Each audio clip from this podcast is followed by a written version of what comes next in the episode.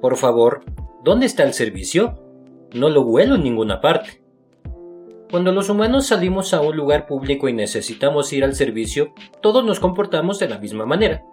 Primero, usamos los ojos para buscar el cartel que diga servicios o bien hombres o mujeres. Si no lo encontramos, preguntamos, por favor, ¿dónde está el servicio? Pero los perros no preguntarían por él con gruñidos, ladridos o aullidos. Apoyarían el hocico en el suelo y tratarían de descubrirlo por el olor. Por ese motivo, debe eliminar todo olor a orina o heces en casa si su perro tiene problemas para aprender dónde hacer sus necesidades. A los perros que orinan o defecan en la casa les cuesta resistirse a la señal química sobre la alfombra que dice ven aquí. El hecho de que esté escrita en olor no lo hace menos apremiante. Hasta los perros que fueron entrenados para hacer sus necesidades en el exterior han orinado o defecado en alguna ocasión dentro de la casa porque definen casa de una manera distinta a como lo hacen sus dueños. Nuestra definición de casa es un espacio limitado por paredes. En cambio, la mayoría de los perros parece definir casa como el lugar en el que usted pasa el tiempo y, por consiguiente, donde el olor del grupo es más fuerte. Por eso, Muchos de los perros de mis clientes iban a hacer sus necesidades a la habitación de huéspedes, un lugar sin olores conocidos de la familia. En la mayoría de esos casos, basta con eliminar el olor a orina y luego marcar la zona con un aroma diferente para conseguir que el perro entienda que ese espacio no es lavabo, una vez que la zona está limpia y libre de olores, siéntese en la alfombra con su perro y un periódico y pase unos minutos cada día en ese sitio. Al cabo de unos días, ese lugar olerá como el salón de la casa y no como el servicio de su cachorro. También resulta muy útil darle al perro un regalo cada vez que sale al exterior, pero hay que hacerlo justo cuando sale y no cuando regresa a la casa. Siempre me quedo sorprendida ante la resistencia de muchos dueños a seguir esta indicación tan sencilla. Una vez que nuestros perros han dejado de ser cachorros, parece que tenemos cierto derecho a que los animales adultos hagan sus necesidades fuera de la casa. Y si usan algún rincón de la casa para hacer sus necesidades, usted puede enfadarse y asumir una actitud amenazante como haría cualquier primate agitado, aterrorizando a su perro, o puede darle un regalo para que se vaya fuera. Le aseguro que la segunda opción da resultados mucho mejores. ¿Todo huele en todo momento? De la misma manera que con frecuencia no somos capaces de participar en el asombroso mundo de olores en el que viven nuestros perros, tampoco somos conscientes de sus limitaciones. Parece simplista señalar que no todos los perros tienen las mismas aptitudes olfativas, pero a veces tendemos a agruparlos en la misma categoría de perros portentosos. Sus habilidades y aptitudes varían, y tanto la genética como la experiencia desempeñan papeles importantes. Los perros de algunas razas tienen mayores probabilidades que otros de estar dotados de un buen olfato. En el libro Dog Behavior, The Genetic Basis de John Paul Scott y John L. Fuller, los investigadores describen la experiencia de poner a Beagles, Fox Terriers y Scurries sin adiestrar en un campo con una superficie de unos 40 metros cuadrados en el cual soltaron un ratón. Los Beagles tardaron aproximadamente un minuto para encontrar al ratón, los Terriers 15 minutos y los Scurries no lo encontraron. Pero la genética no lo es todo. A veces, la experiencia es tan importante en el trabajo con el olfato como en cualquier otra tarea que emprendamos.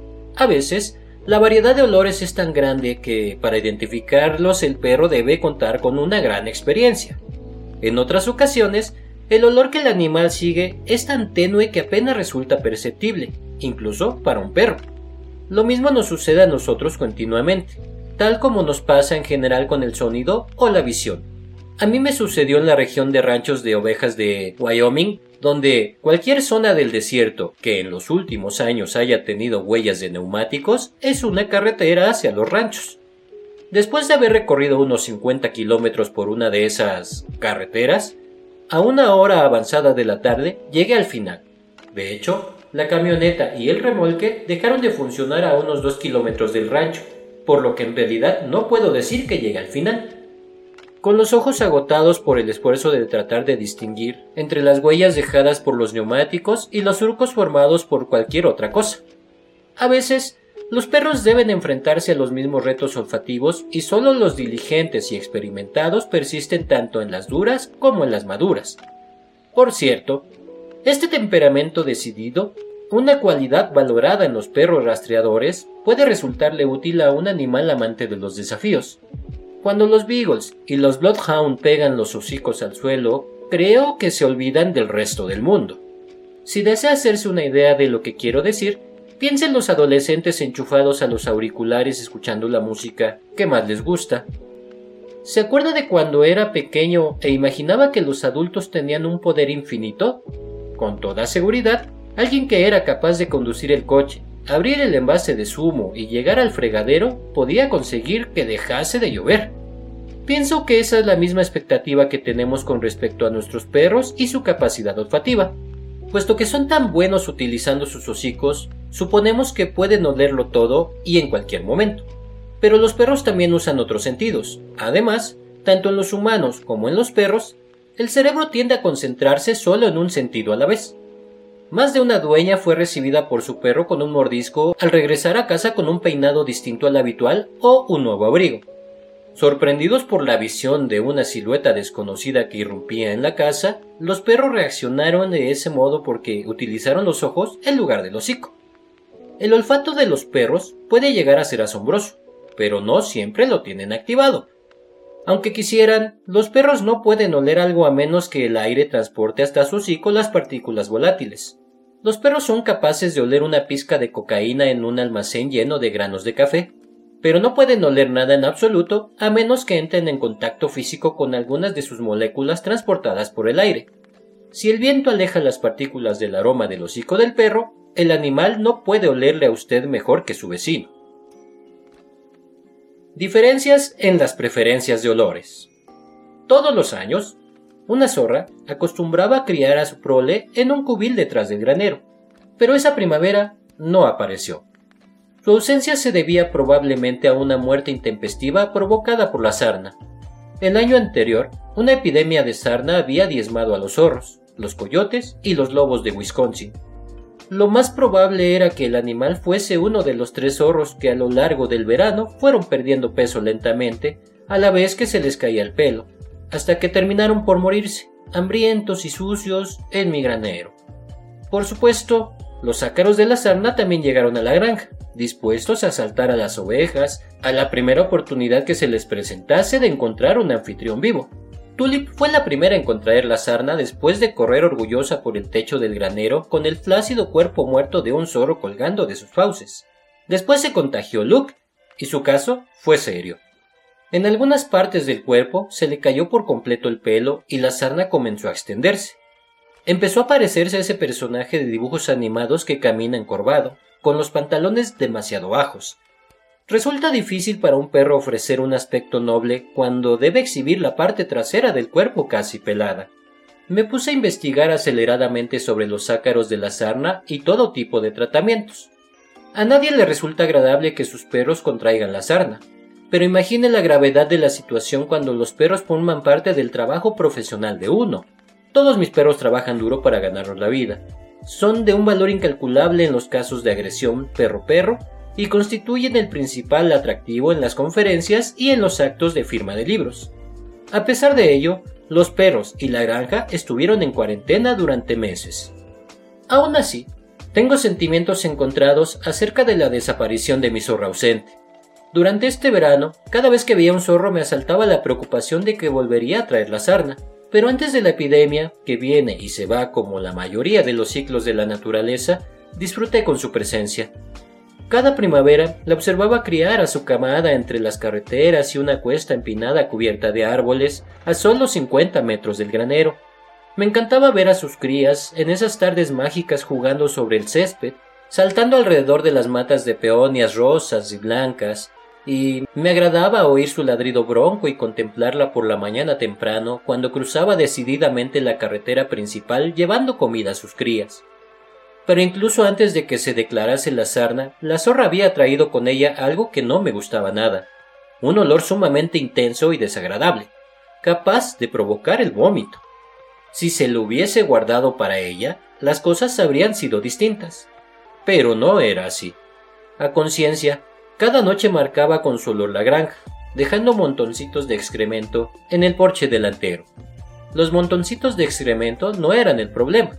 El problema eran mis perros que se revolcaban sobre los excrementos con verdadera pasión y se ensuciaban con ello los collares como si se tratase de algo de un valor incalculable. Si nunca ha olido un perro que se ha revolcado sobre las heces de un zorro, entonces su vida es ligeramente mejor que la mía, porque es un olor horrible, repulsivo, y se adhiera al pelo del perro como si fuese un erizo. Nunca pretendí entender lo que pasaba por el cerebro de mis perros cuando se revolcaban sobre los excrementos de zorro. Y por supuesto, no solo las heces de los zorros atraían la atención de mis perros. A todos los perros, cuanto más hediondo es el olor que desprenden, más atractivo les resulta el objeto, incluidos los peces muertos, los excrementos frescos de las vacas, cuanto más líquidos, mejor, y los cuerpos parcialmente putrefactos de las ardillas. En la economía canina, los gusanos son un activo, un bien con valor añadido. Es imposible no imaginar que los perros disfrutan cuando se revuelcan en el fango. Los ojos les brillan y en sus bocas se dibuja una sonrisa relajada cuando agachan los hombros y revuelcan el lomo sobre alguna porquería infecta y maloliente.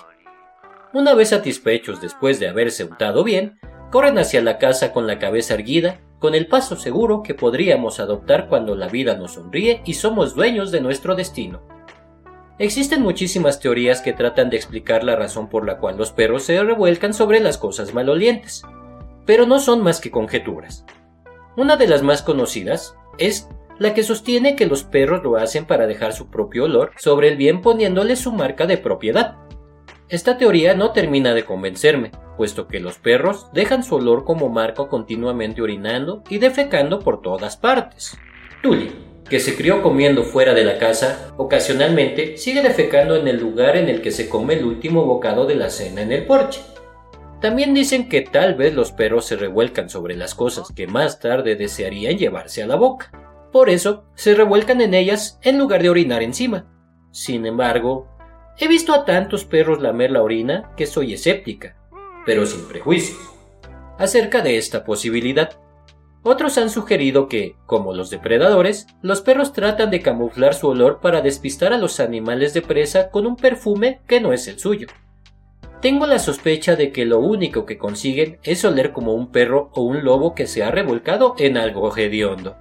Además, si yo fuese un animal de presa vulnerable y oliese a una ardilla muerta de 32 kilos avanzando hacia mí, probablemente me pondría algo nerviosa. Pero fundamentalmente no me adhiero a la teoría del camuflaje de olor, debido al comportamiento de los propios animales de presa. El trabajo con border collies en el pastoreo de ovejas permite hacer una buena idea acerca de la manera en que los animales, con excepción de los ungulados, prestan atención al mundo que los rodea. Las ovejas, los ciervos y los caballos son igualmente visuales y siempre están buscando indicios de la presencia de depredadores. Esa es una de las razones por las cuales tienen los ojos en las partes laterales de la cabeza, lo que les permite vigilar incluso cuando bajan la cabeza para pastar. Sin ninguna duda, en algunas especies el olor es importante en la detección de depredadores, pero con toda seguridad la visión de un lobo que se acerca tendrá un considerable efecto sobre una manada de ciervos aunque el lobo huela como un conejo muerto.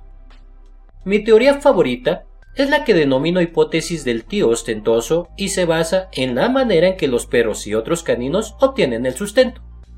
Los perros y los lobos no son cazadores, sino animales carroñeros, y los carroñeros no pueden ser demasiado exigentes a la hora de conseguir alimento. Comen lo que tienen a su disposición, y más aún, quieren vivir en un territorio en el que haya abundancia de alimentos a su alcance. Se ha sugerido que tal vez los perros se revuelcan en animales muertos o excrementos hediondos como una manera de decir a los demás perros Eh, miradme, vivo en un distrito de renta elevada con abundancia de cosas ricas. Esta es la teoría que a mí me parece más plausible, pero quizá haya algo más. Quizá, solo quizá, también lo hacen por la misma razón por la cual nosotros nos perfumamos. Les gusta el olor. Y del mismo modo en que nosotros podríamos perfumarnos para atraer a otros, también lo hacemos para complacernos. Quizá con ello los perros consiguen oler bien, para sí mismos y para los demás.